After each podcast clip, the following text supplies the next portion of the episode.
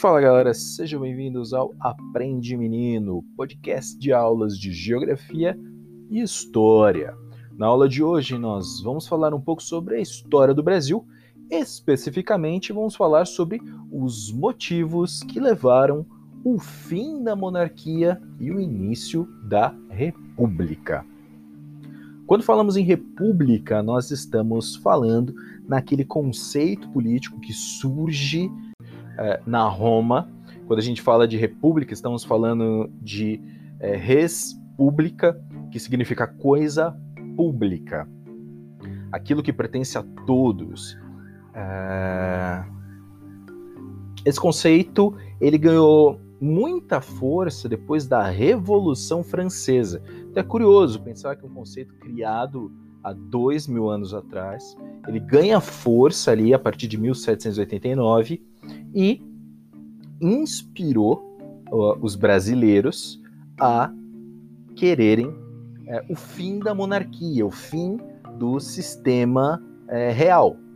Nós vamos lembrar que desde que o Brasil foi colonizado, o Brasil era governado pelos reis portugueses. Podemos destacar aí Dom João VI, foi o rei português que veio para o Brasil fugindo das tropas napoleônicas em 1808. Depois, seu filho Dom Pedro I declara a independência do Brasil, mas assume o governo como imperador e posteriormente o filho do Pedro I, Pedro II, é, fica no governo, assume o governo brasileiro e até é, o fim da monarquia. Então, vários brasileiros é, inspirados pelo conceito da república, é, inspirado pela Revolução Francesa, já queriam o fim da monarquia. Porém, é, no princípio, principalmente no começo do reinado de Dom Pedro II, todas as tentativas de instalar uma república no Brasil eram é, reprimidas violentamente. Porém, uh, conforme foi passando o tempo, uh, o governo monárquico foi perdendo força. Ele foi rompendo, ele foi criando problemas com atores muito importantes da sociedade brasileira na época. Entendam, nenhum governo cai de um dia para a noite, nenhum governo cai à toa para que um governo se sustente, ele precisa de apoio, tá? De apoio de setores da sociedade. E para um governo cair, ele precisa é, ser odiado por setores da sociedade. Quem foi que começou a complicar a vida da monarquia? Vamos destacar aqui três agentes. Os primeiros, os produtores de café. O Brasil era um grande exportador de café o Brasil é, tinha na agricultura e nas lavouras de café uns dos seus é, principais produtos de exportação. Então, os cafeicultores, principalmente do oeste aqui do estado de São Paulo, eles ganhavam muito dinheiro e eles eram aliados da monarquia porque a monarquia dava a eles empréstimos.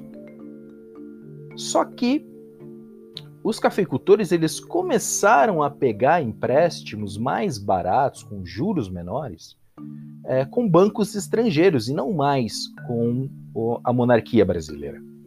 Então, para os cafeicultores já não fazia tanto sentido apoiar um regime que não dava nada para eles. Eles, né, o principal motivo era os empréstimos, agora ele já tem uma fonte mais barata. Segundo agente com o qual a monarquia brasileira se desentendeu: a igreja. Ok, nós não estávamos na Idade Média, a igreja não tinha o poder que ela tinha na Idade Média, mas a igreja tinha uma grande influência sobre a sociedade e uh, o Papa lançou uma regra que dizia que pessoas que é, integrassem a maçonaria teriam que ser expulsas da igreja. Pessoas que fizessem parte da maçonaria é, não poderiam fazer parte da congregação, deveriam ser expulsos.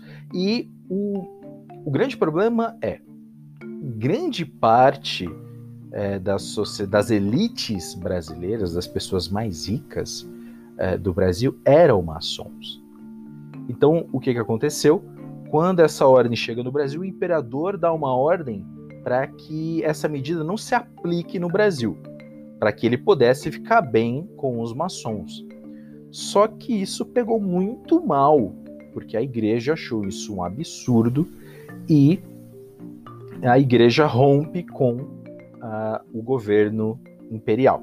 Então vejam que o governo imperial, com o passar do tempo, já perdeu o apoio dos cafeicultores e já perdeu o apoio da igreja. E o último ator, o último agente com o qual o governo imperial é, se estranha, e esse realmente foi o último, porque isso custou muito caro para o governo imperial, foram os militares.